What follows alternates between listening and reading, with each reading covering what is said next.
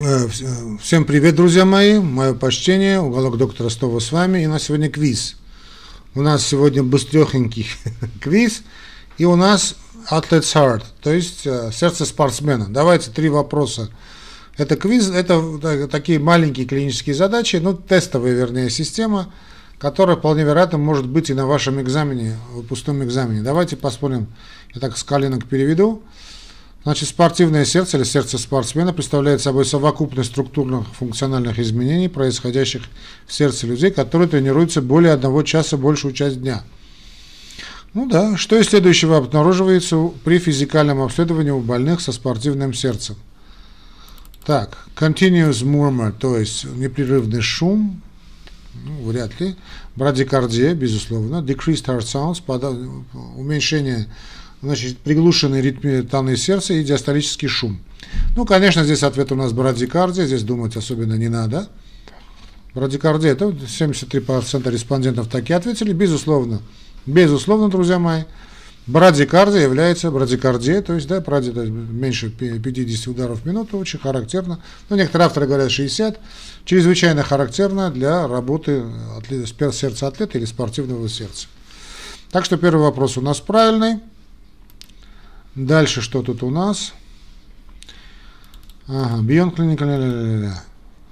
Значит, помимо клинической оценки, какой из следующих тестов э, обычно показан больному с подозрением на спортивное сердце? Chest X-ray, то есть рентген грудной клетки, вряд ли, ультрассаунд. Эхокардиография, наверное, имеется в виду, просто УЗИ. Ну, в принципе, да. Э, электрокардиография, ЭКГ, ну и ПЭТ, позиционная эмиссионная томография.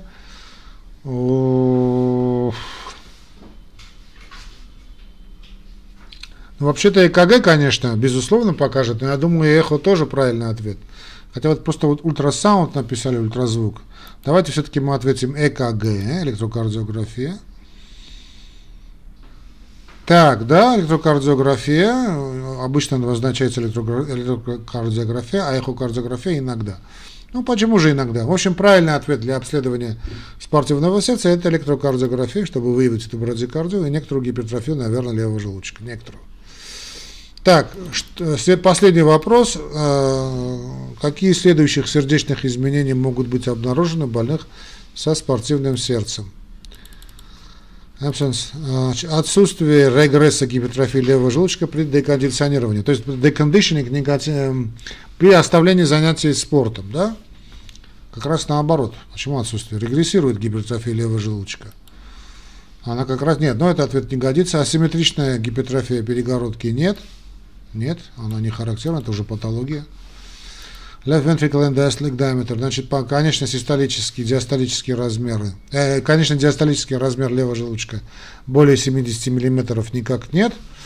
Ну и последнее, left ventricle septum, значит, э, перегородочная, да, размер, толщина, вернее, МЖП, да, межжелудочковой перегородки левого желудочка менее 13 мм ртутного столба. Безусловно, это и есть правильный ответ. Ну, давайте посмотрим.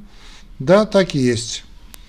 Ну, мы ответили на три вопроса квиза. Он, видите, очень короткий. Вы так полюбили эти квизы. Ну и заодно а, посмотрите у меня, значит, сердце, спортивное сердце. У меня есть, у меня только на английском языке была лекция. Нет, ну на английском это доктор Уай. Кстати, кто знает английский язык, можете перейти, значит, найти доктор Уай.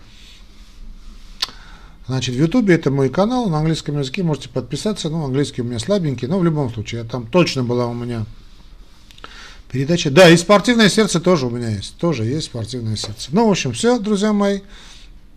Квиз сегодняшний мы закончили.